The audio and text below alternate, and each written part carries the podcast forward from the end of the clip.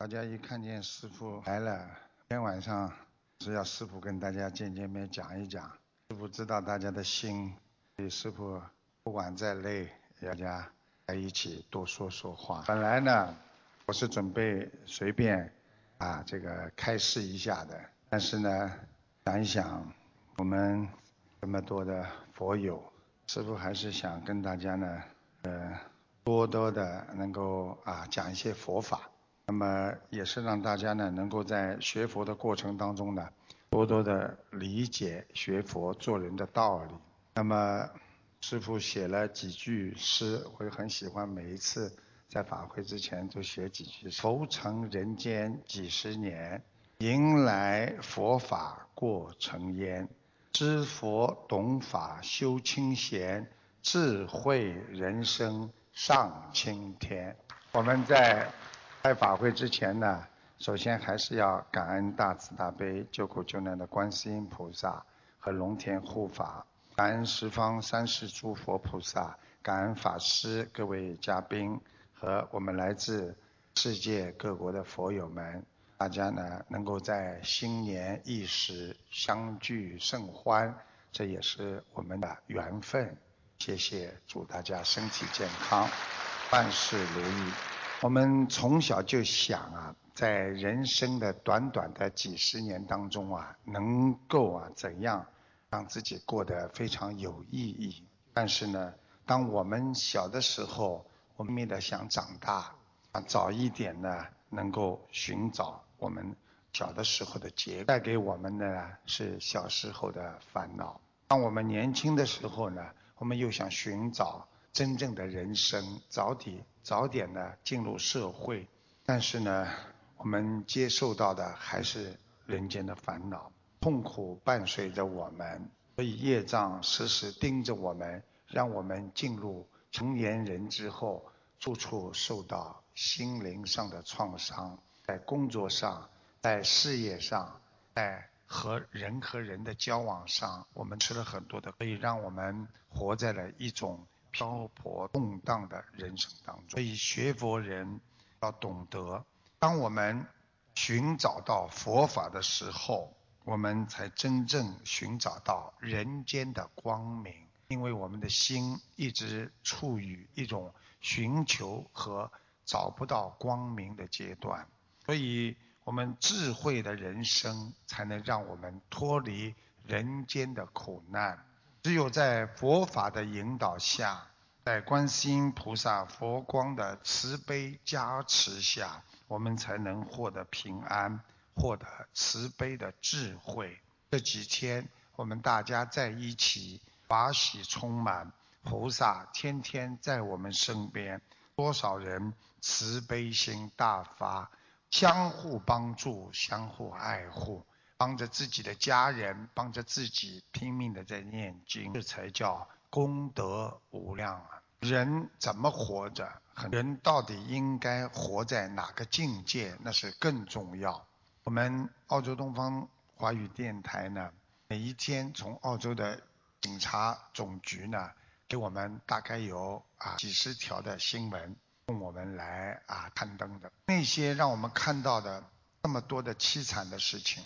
车祸啦，被抢劫、暗杀、谋杀了，这些师傅看了之后呢，心里非常的难。就我刚刚下来之前，因为我我是要安排电台里看了一条新闻，就是刚发生的。你们都知道，在马路上有警察为了测试你抽烟啊、吸喝酒不喝酒，他要把你截。有三个刚刚从南啊叫加南加州过来的三个女孩子，这三个女孩子呢刚刚移民过来。三个女孩子只有二十岁，她们呢看见警察在前面亮灯，在截停汽车来测试你到底抽喝酒没喝酒的时候，害怕了，她们就拼命的开，刚刚开了大概五秒到十秒钟，撞上了这个树枝，撞到树上，结果三个女孩子两个当场死亡，一个送到医院之后不治身亡，三个年轻。大家想一想，我们喝酒也好。做别的事情也好，有时候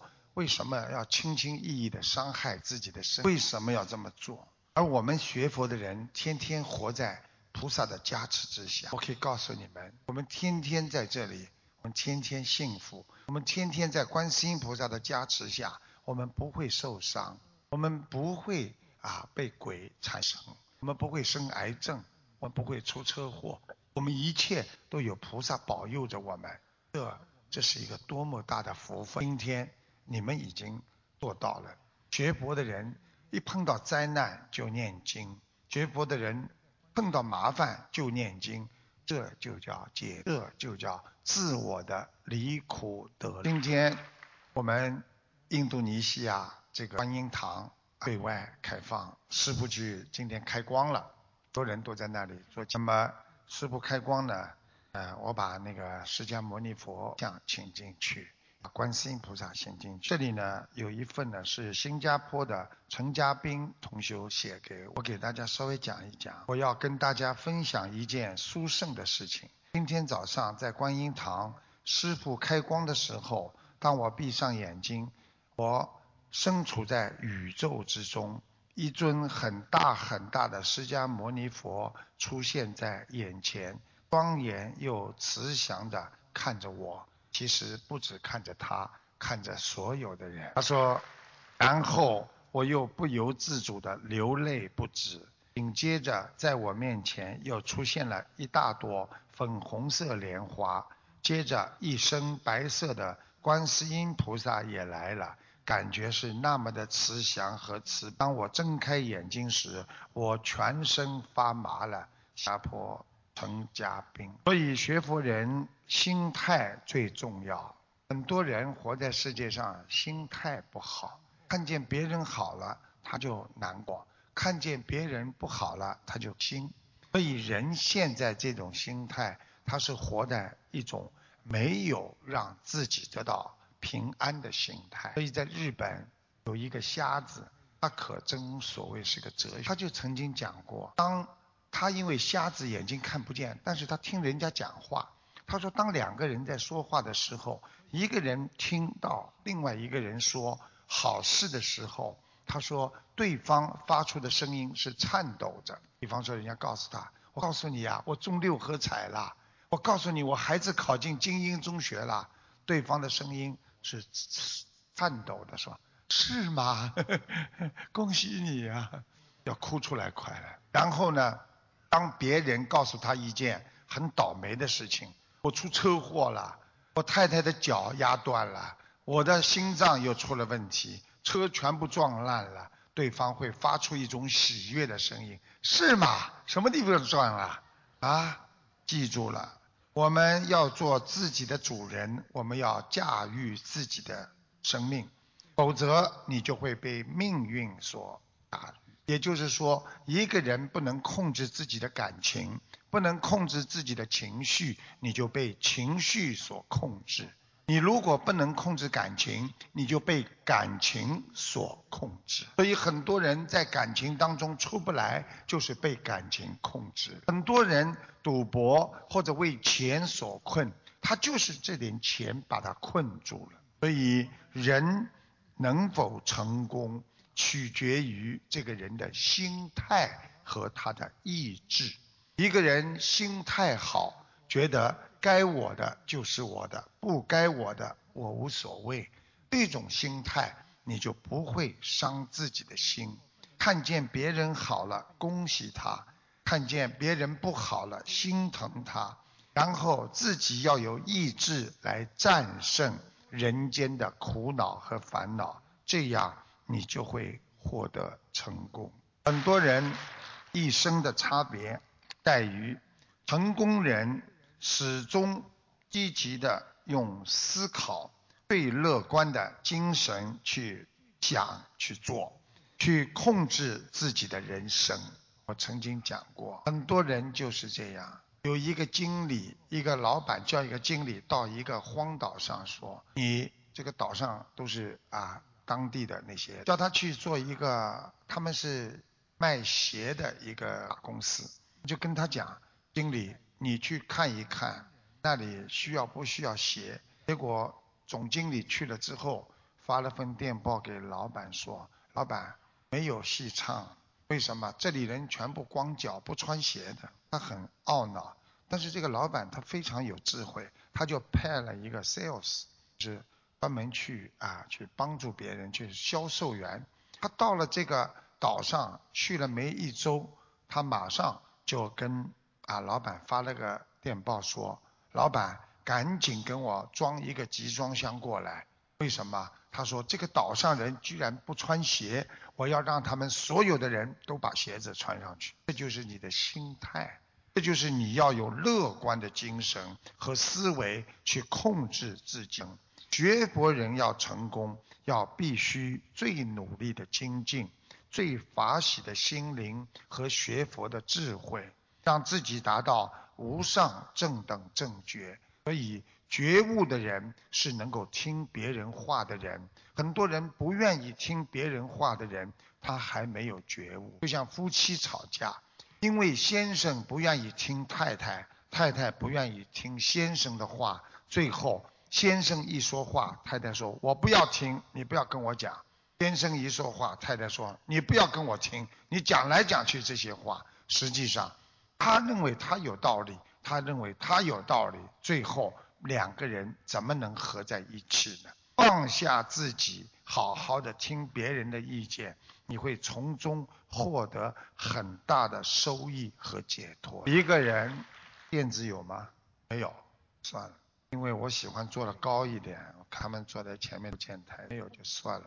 一个能做出大事情的人，往往是注重大事，只要不影响你的大前提。你在小事情上一定要做出让步，所以能够成功的人，在小事情上他不斤斤计较的，以减少小事给自己心里带来的压力和。所以做大事的人只管一个大事情的走向，而不管很多的烦恼之事。我们人要懂得调节自己的心态，当我们遇到挫折、烦恼的时候。应学会迅速转变环境，将精力转移到自己喜欢做的事情上。所以很多人现在学佛了，在家里刚刚跟先生不开心，一转身他就跑了，马上跑掉了。过去先生一看太太出去了，很紧张，马上打电话到东到西，会不会太太跑到哪里去？现在先生非常的逍遥自在，我的太太又去念经了，她跑不了。所以过去有句话叫“跑得了和尚跑不了庙”。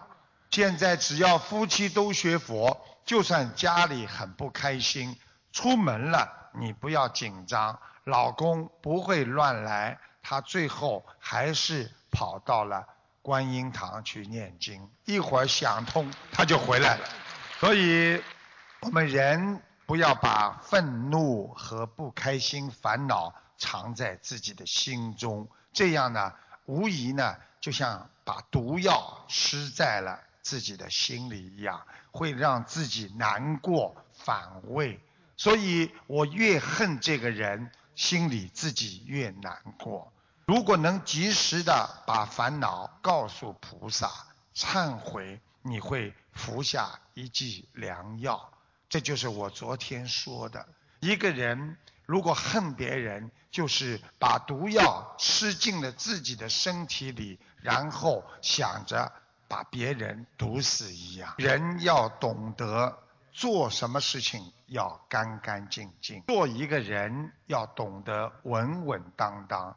现在很多的人，年轻人，你不要看他，他就是不稳不当，所以要有定力。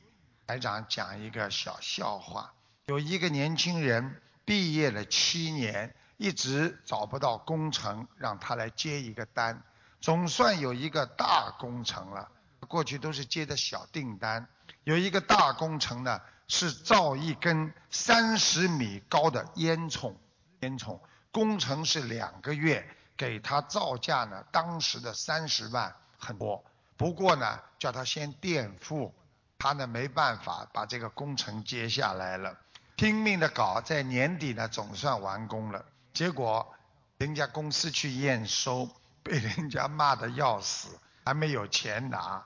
他说真倒霉，因为他把图纸看反了，人家是要挖一口井啊。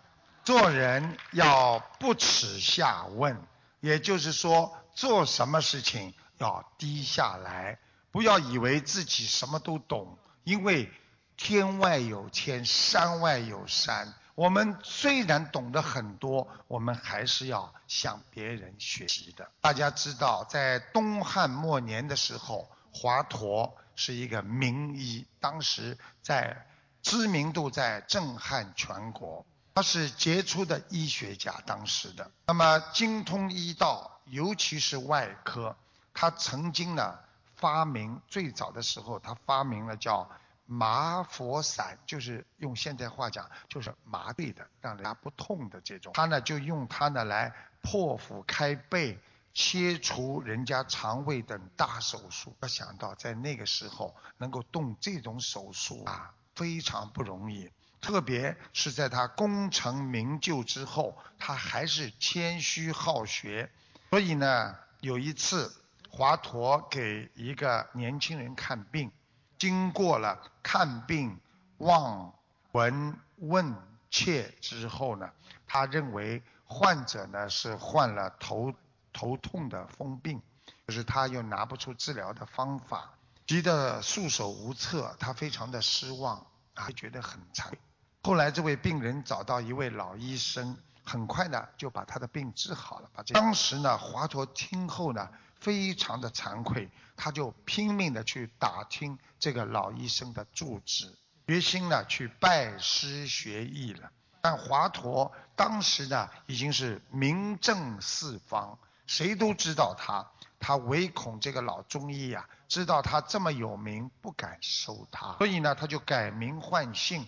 跑到老中医的门下恳求学医，老中医呢一看他这么心诚，就收他为徒。从此华佗提早贪黑，任劳任怨，还要做工，虚心好学，终于呢获得了治疗头痛风病的绝技。当华佗满师归来的时候，这位老中医才明白，眼前的这位。徒弟就是名医华佗，他一把拉住华佗的手说：“华佗呀，你已经是名扬四海，你为何还要到我这里来受苦呢？”华佗把来意告诉了老中医，并说：“师傅啊，山外有山，天外有天，学无止境，人各有所长。我不懂的地方，我就要。”向你学呀！我们学佛人，在学佛当中要谦虚谨慎，好好的跟别人学。只要别人有优点，我们就要学；别人有不管什么样的慈悲，我们也要跟他学。因为多学，你会慢慢的处理人与人的关系。记住了一句话。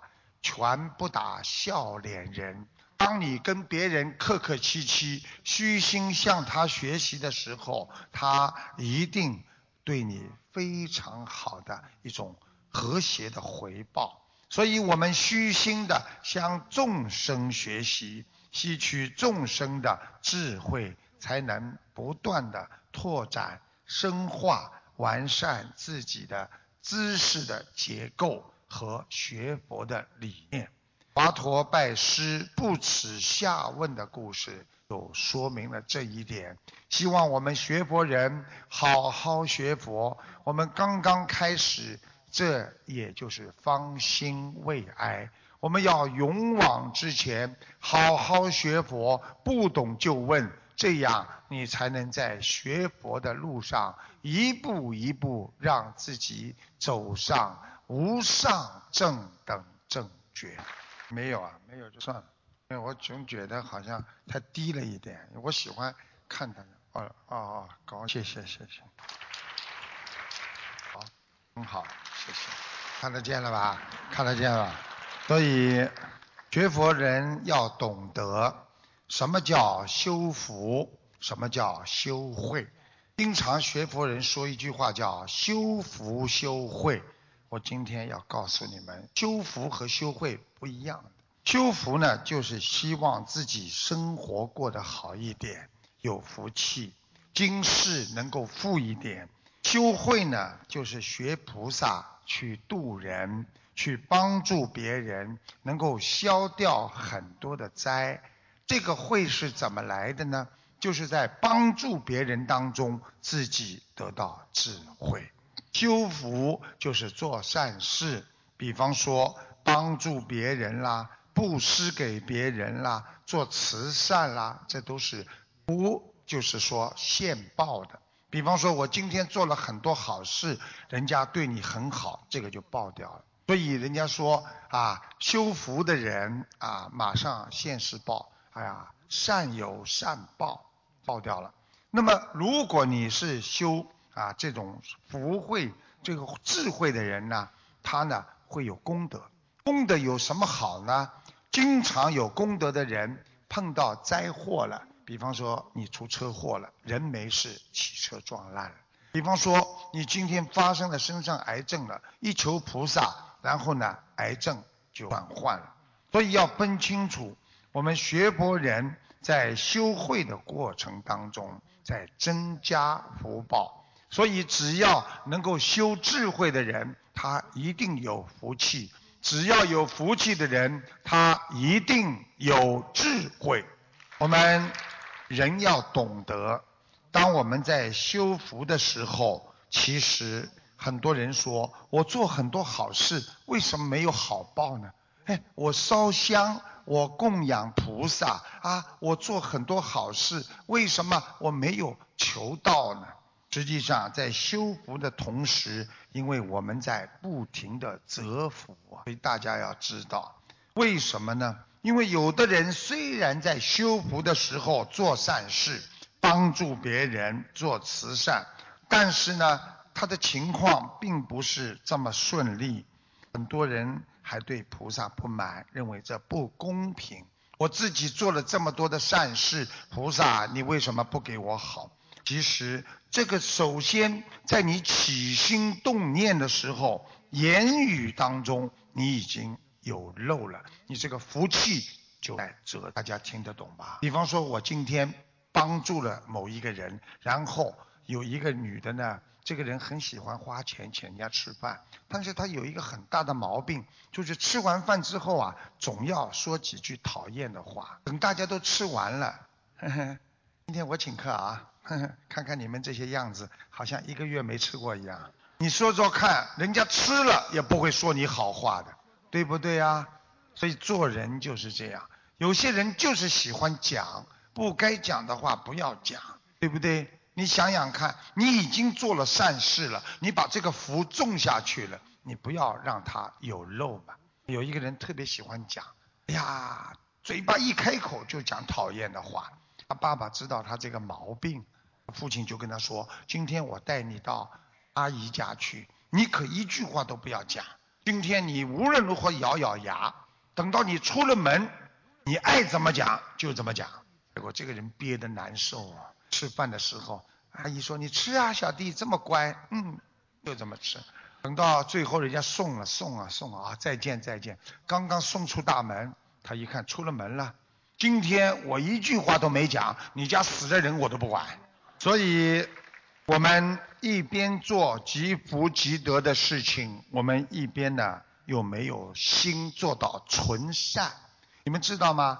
一个人做善事有两种情况，一种呢是善，还有一种叫纯善。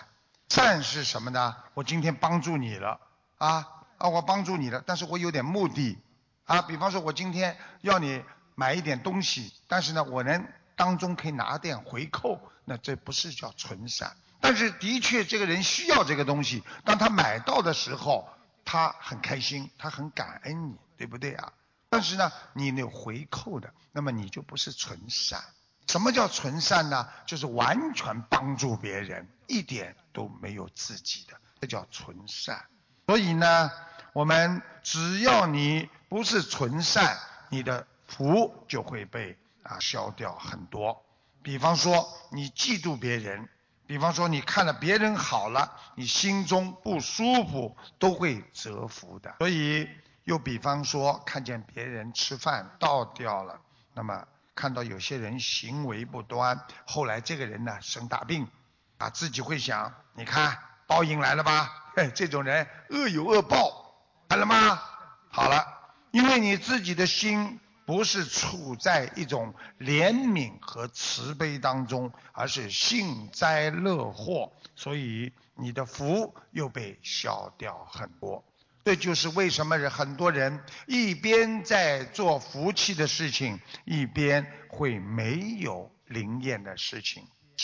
所以我们为什么不灵？就是因为太多了，破损了自己，就像一个水桶。你一边在往里边倒水，一边它有个洞在不停的在流出来，所以要积福就要懂得惜福。告诉你们，惜福就是让你的福报没有漏，你才会慢慢的福越积越多。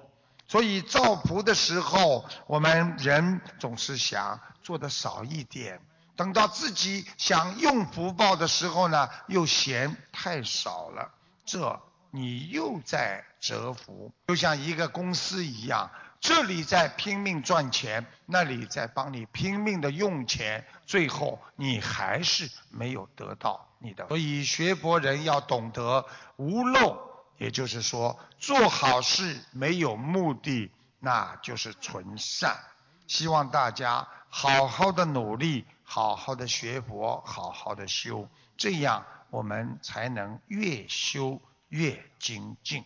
那个听众打进电话反馈了一个好消息，一个阿姨的儿子啊，这个阿姨的儿子那个回国不回来了啊，回国不回来了。结果阿姨呢，按按照啊，因为回国之后啊，他就出去了，就跑掉了，人不见了。阿姨呢，按照台长的开示啊，发愿孩子念经。才两个星期，居然孩子啊主动的就打电话说要回家，要好好上学。因为你们知道，现在有很多孩子跟爸爸妈妈不开心，出门了，离家出走了，根本回不来，你都不知道他到哪去了。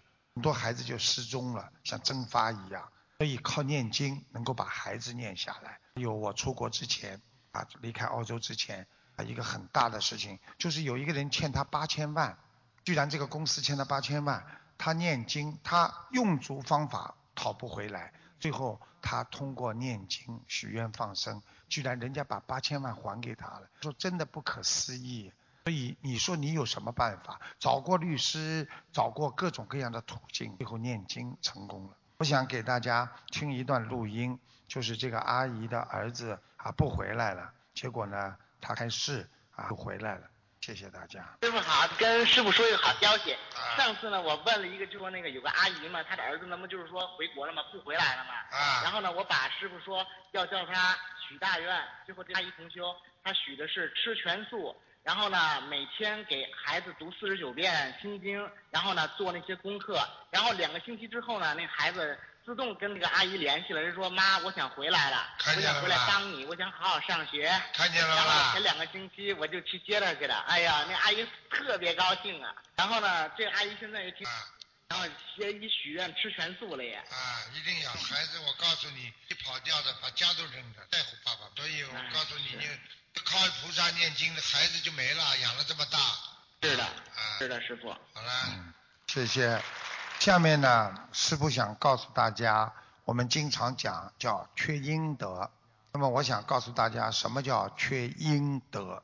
那么阴德到底是什么？阴德到底是什么？那么行善的人呢，啊，阳善，阳就是太阳阳善。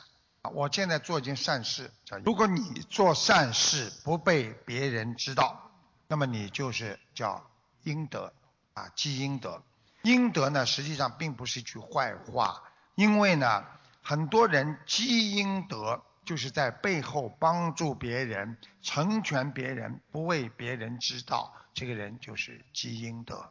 但有些人呢，在别人不知道的情况下呢，他去啊去骂人家、歧视别人、伤害别人、捉弄别人，那么这就叫缺阴德。所以呢，中国古代啊有一个故事叫赵氏孤儿，这个故事非常有名，舍身救赵武的公孙杵臼啊，他呢就是牺牲自己的亲生儿子，他们呢服中除奸，他们不求回馈的应得。其实这个故事啊啊非常的精彩。我想把它浓缩短一点，告诉大家，当年皇上呢，他呢受到奸臣的挑拨，他就把一个忠诚的一家呀，过去你们知道，如果皇上对下面的一个大臣说你犯法了，他要把你一家，不管你的亲戚朋友，全部要斩首，因为他要斩草除根，他要三百余口，要三百多个人，全会怕你以后有一个人。以后活着会起来跟他报仇，尤其是他的孩子。那这个这个这个这个这个这个呢？这个公孙杵臼呢和老成英，一个叫公孙杵臼，还有一个叫老成英，这两个人呐，他们呢就商量。现在他有个孩子，有刚刚婴儿一岁多大，这个孩子呢，我们要把他保留下来，以后大起来好他吧报仇。但是呢，抓到了肯定是杀掉了，那怎么办呢？那么。我们不能让他砸掉，那没有办法把这个孩子救下来，肯定全国找，肯定找得到。那怎么办呢？这个老成英啊，他说：“哎，我有一个孩子，跟这个孩子差不多大小，我们呢假装来换一下，把我的孩子呢假装的藏在公孙杵臼的家里。我跟他说，然后呢，老成英呢自己的就把这个小孩子呢藏，然后呢，成英呢他就去跟皇上说。”禀告皇上，我找到了你要找的那个啊，他的孩子了。皇上说在哪里啊？然后就说就在啊公孙杵臼的家里。结果哗，一大批兵马过去，在他家里果然找到了刚刚几个月的小孩子。一看见，哈哈，你还想就跟这公孙杵臼，你还想把这个孩子留下呀？啊？斩草除根，当场就把孩子往地板上一摔，孩子当场死掉。实际上摔死的是老成英的孩子，成英的孩子。然后呢，公孙杵臼他不要命，因为他为了救这个孩子，来拉出去斩首。好了，公孙杵臼就死掉了。然后呢，老成英就含辛茹苦的把这么小的 baby 慢慢的啊，居然的一天一天养大。这个。这个皇帝呢，就是这个皇帝和他这个奸臣呢，因为他觉得这个老成英立功了，就视老成英这个儿子为啊皇上的义子，所谓他的义子，其实呢就是这个报仇雪恨的人，然后慢让他慢慢慢慢长大，等到长了很大的时候，他才告诉他，原来这个你的义父啊，就是杀你的仇人，就是这样。这一段故事就是告诉大家，叫搜孤救孤，搜查这个孤儿，救了这个孤儿。这个就是告诉大家皆应得。我们实际上要懂得，古时候有很多有道德的人，他们是什么呢？良心特别慈悲，他们叫临蛾不点灯，啊，未蜀常留饭。这句话就是说，我非常怜悯这个鹅。大家知道飞蛾投火吗？你只要有火，这个飞的吱鹅啊，就飞到火上，火就把它烧死。他为了心疼这个鹅不要到火上烧死，他情愿不点灯。时候的人很慈悲的。然后呢，喂鼠常留饭，就是为了老鼠，怕老鼠饿死，他还经常留一点剩饭。让老鼠来吃，积阴德，这叫现在不得了了。看见老鼠打死，看见蟑螂打死，啊，对不对啊？所以为了啊，我们还有呢，积阴德还有很多方法。过去呢叫分粥，做一大锅粥，有钱的人做一大锅粥放在家门口，啊，只要穷人路过，免费给你们吃。那么就是在观世音菩萨的这种慈悲的日子，六月十九、二月十九、九。还有的呢，就是啊，就是啊，叫筑桥铺路，这是现报的，很多孩子就会。还有呢，捐棺义葬，就是人家家里死了人了，你没有棺材，他买不起棺材，你给他买一口棺材，都是做善举。还有呢，急救啊，救助。急难救助都是积阴德。哪怕是你在马路上走的时候，你看见一块香蕉皮，一个湿的东西，你把它剪下来，你心中在想：我不要让它把别人滑倒，这就叫积阴德。所以做好事不留名，这就是佛。把上面经常讲的叫无相功德和无相布施，所以做好事不留名的人，他就是得到别人尊敬的人。所以做了好事到处去吹，你看这是我弄的，你看这是我弄的，这个人人家大不了就哦哦哦，背后告诉别人这就是他，我没做什么，应该的都是大家的，这种人叫品格高尚。大家知道，当年佛陀在人间的时候啊，啊，叫比丘的人苦护额，还有梁武帝的颁令净土之招，美国林肯总统的解放黑人奴隶，都是积阴德的。我就举个例子给大家听听。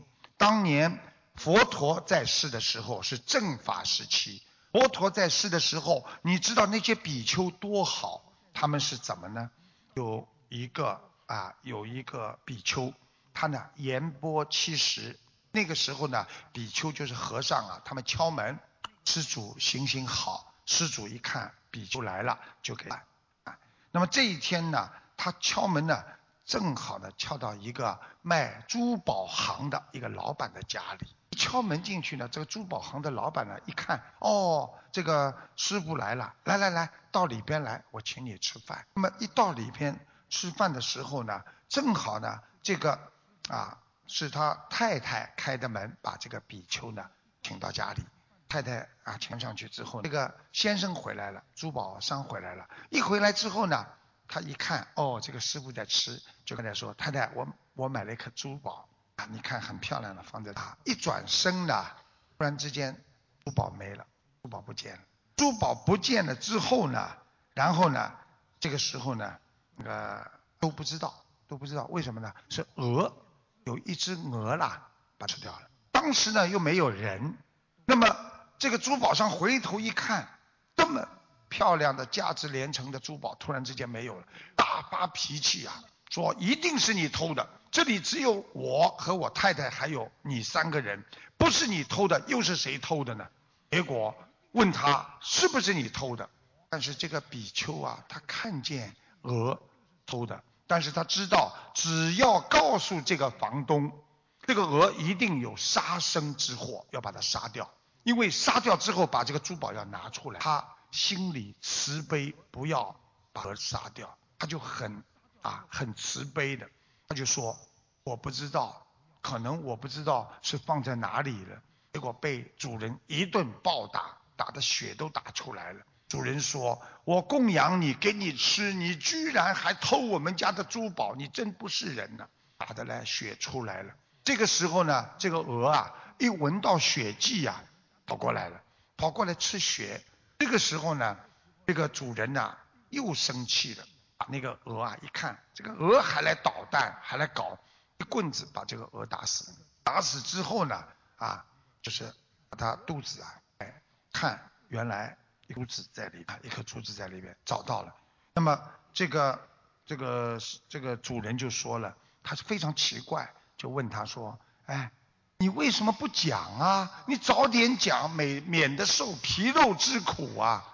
呃，师傅就说：“因为我不想你杀害生灵啊。”这个时候，这个主人非常的忏悔，作礼啊，然后送给大家。要记住，这种就是一个人的慈悲心。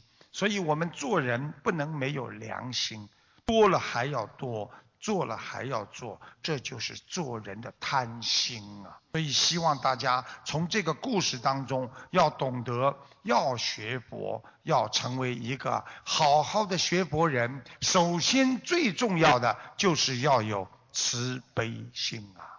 所以中国古代文化说：“积精以益子孙，子孙未必守。”如皆阴德与冥冥之间，则子孙有长久阴德的护持。这是什么意思呢？你给孩子再多的钱，他也吃得完、用得完，子孙未必守得住这些钱。所以，其实钱是属阴的了。你们想想看，当一笔遗产刚刚来到人间的时候，这个主人过世了，孩子看到这个钱，第一就是打官司。所以，钱是属阴的了，属阴的东西都要常常好的了。所以。他的意思就是说，你如果积阴德，积阴德与冥冥之间，你子孙有长久的阴德护持，你说你的子孙会很好。看看世界上很多潮州人，台长曾经到潮州参观过他们的博物馆，很多潮州人的祖上都是架桥铺路，而且做很多善事、大善大德的人。他的孩子就易做得好，这就是阴德。所以我们越来越顺利的人，要多积阴德，少少的缺德呀。现在很多人喜欢占人家便宜，啊，动不动就要占人家便宜。台长讲一个小笑话给大家：去买衣服，有一个人去买衣服，他看中了一件两百八十八元的这个夹克衫。看见这件夹克衫之后呢，他就试穿嘛。试穿的时候呢，非常习惯的就摸口袋，结果往口袋里一摸啊，哎，这不是一个 iPhone 六吗？一摸摸到个手机，他马上不讲话了，紧张，一定是别人试穿的时候忘记了。他马上就冲着老板：“老板，好了，我就要这件了。”老板说：“你不还价了？不还。”没问题，这件很好，我买了两百八十八。结果，好好好，钱付完了，刚刚往门口走，老板跑过去，哎，对不起对不起，我刚才小伙子刚才忘了，我把我的手机放在那个衣服里了，你给我看看还在不在啊？他慢慢的拿出来，嗯，还在，还给我。人不能贪人家便宜呀，所以现在的人呐，什么办法都想得出来，只要有钱赚，什么事情都肯做。我讲个笑话给你们听听，在马路上练摊，放一个摊位卖这种民府的东西，有锡箔啊，有造了一个小楼房啊，哎呦有钱呐，还有西装啊，还有领带啊，居然连手机都上去了，而且手机卖的是 iPhone 5那个时候，你想想看，苹果五号那个时候最新出品的，那个人跑过去说，这个。手机下面地府里边鬼也能用啊？可以，当然可用啊！这么复杂，我爸爸刚死，我想买个手机给他，他会用吗？哎呀，那怎么不会用啊？他老板亲自下去教他们去了，啊，他们的 他们的老板死了嘛，对不对？苹果公司老板死了嘛，啊，对不对？所以呢，我们说一个人活在世界上，做人要大气。啊，做事情要大气，因为很多人就是做事情太不大气，所以才被人家骂。这个人很小气，不对呀？有大气就有小气，小气的人连女朋友都交不到，对不对呀？所以大气是什么呢？实际上就是一个做人做事的风范、态度、气质、气度。如果你有海纳百川的心胸，心怀日月的气概，这个人从容大方，他就是大气之人。所以台长告诉大家，做人要宽容，别人讲你一句，不要斤斤计较。别人说一个句话，好像你感觉他在讲我嘛，很小气的人马上不开心了啊。你这个人怎么这么？有的人在社会上很小气呀，就不开心了。实际上他又没有说你了，对不对呀？你完全可以笑嘻嘻的。所以呢，不斤斤计较。实际上，大气的人就是良好的修为的表现。按照中国传统文化上说，君子要忍人所不能忍，就是说我今天要忍耐。人都不能忍的事情，我也要忍耐，对不对？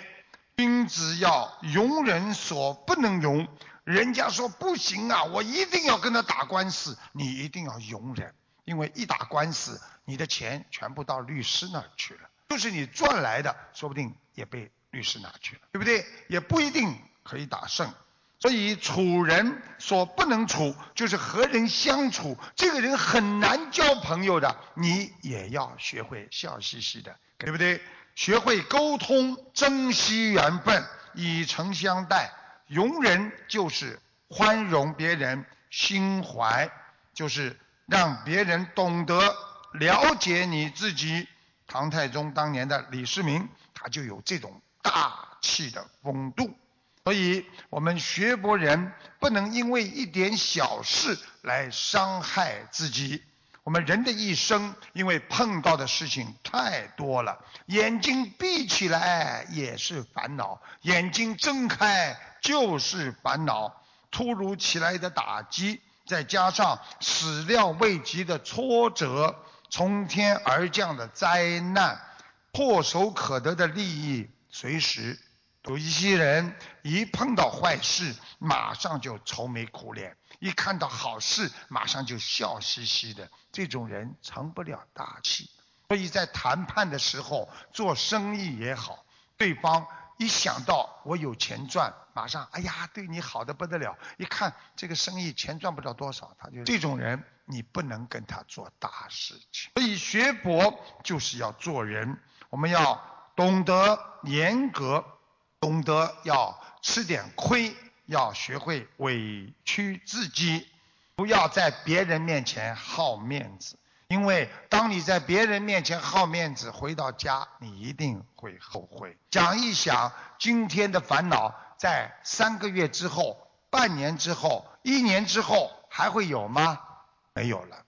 所以要永远要想到，什么事情，不管什么事情发生。首先要想到，它很快的就会你会将坏事转变成好事，这就是学佛做人的最重要的一个问题。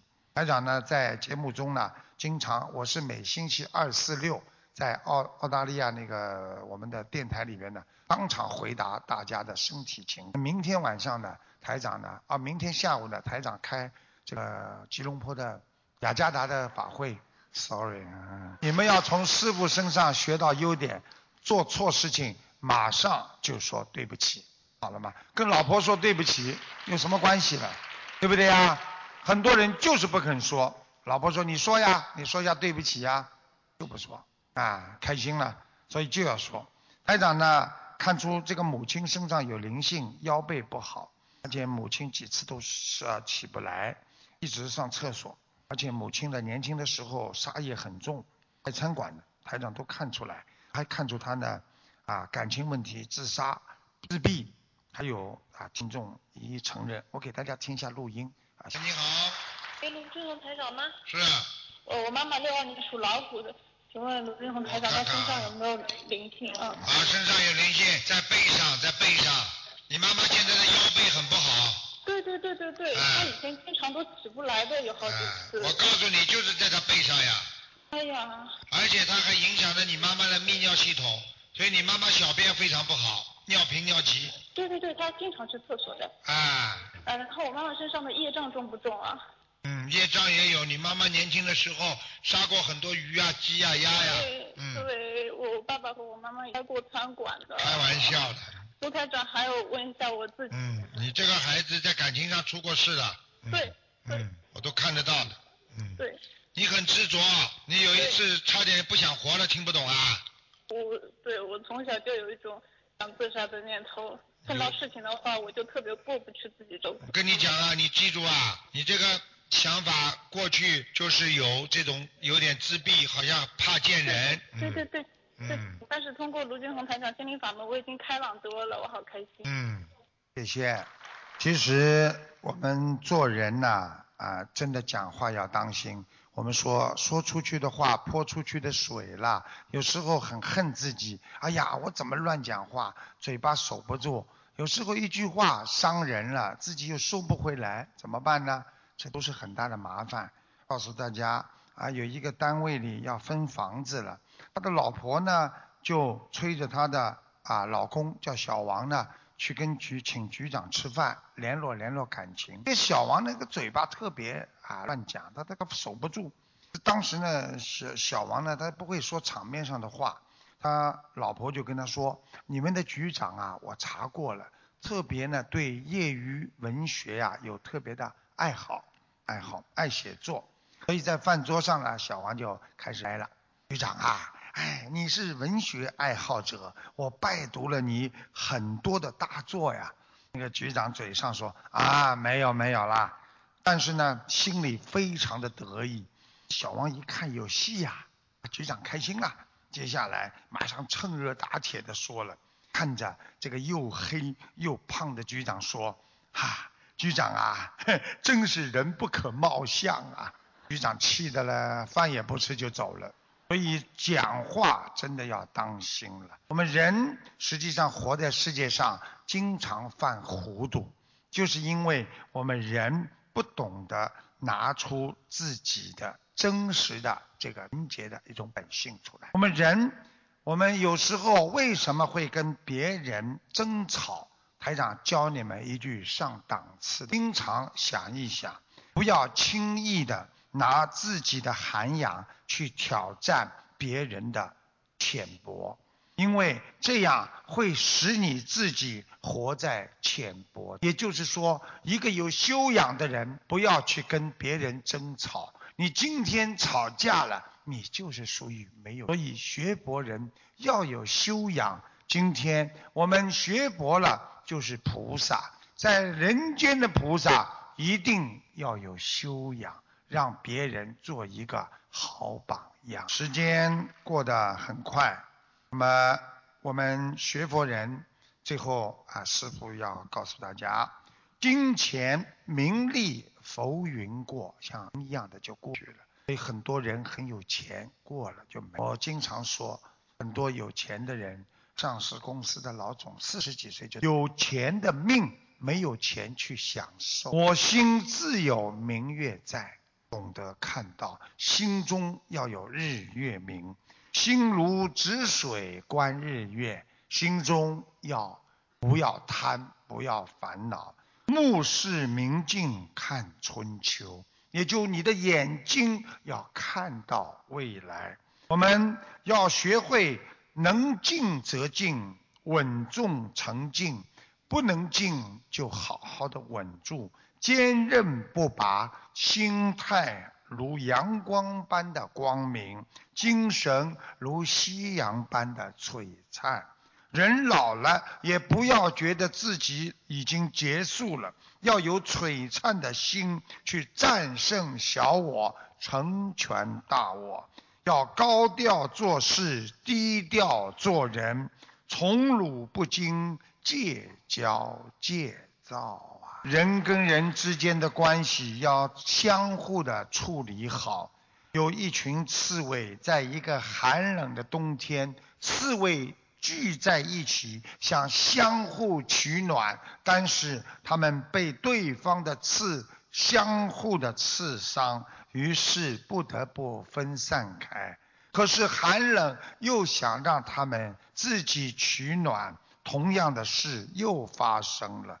经过几番的聚散，这些刺猬他们选择了最好的方法，就是彼此保持适当的距离。我们人与人的关系也跟刺猬一样，要保持一种相安无事的距离。人的本性中带着刺。在相互的交往当中，我们要保持一定的距离，既不刺伤人，也不被别人所刺伤。人与人之间的关系是很微妙的，既不能太亲密，又不能太疏远；既有相互依赖性，又要保持各自的相对独立性；既要合作，又要。分工，所以学佛人要懂得尊重别人，就是尊重自己；爱护别人，就是爱护自己；珍惜自己所拥有的每一分钟、每一个事物和每一个人，就是让你得到更多的人间的缘分。希望大家好好学佛，好好修心，一定会让你的境界提高到更高的境界。谢谢大家。那么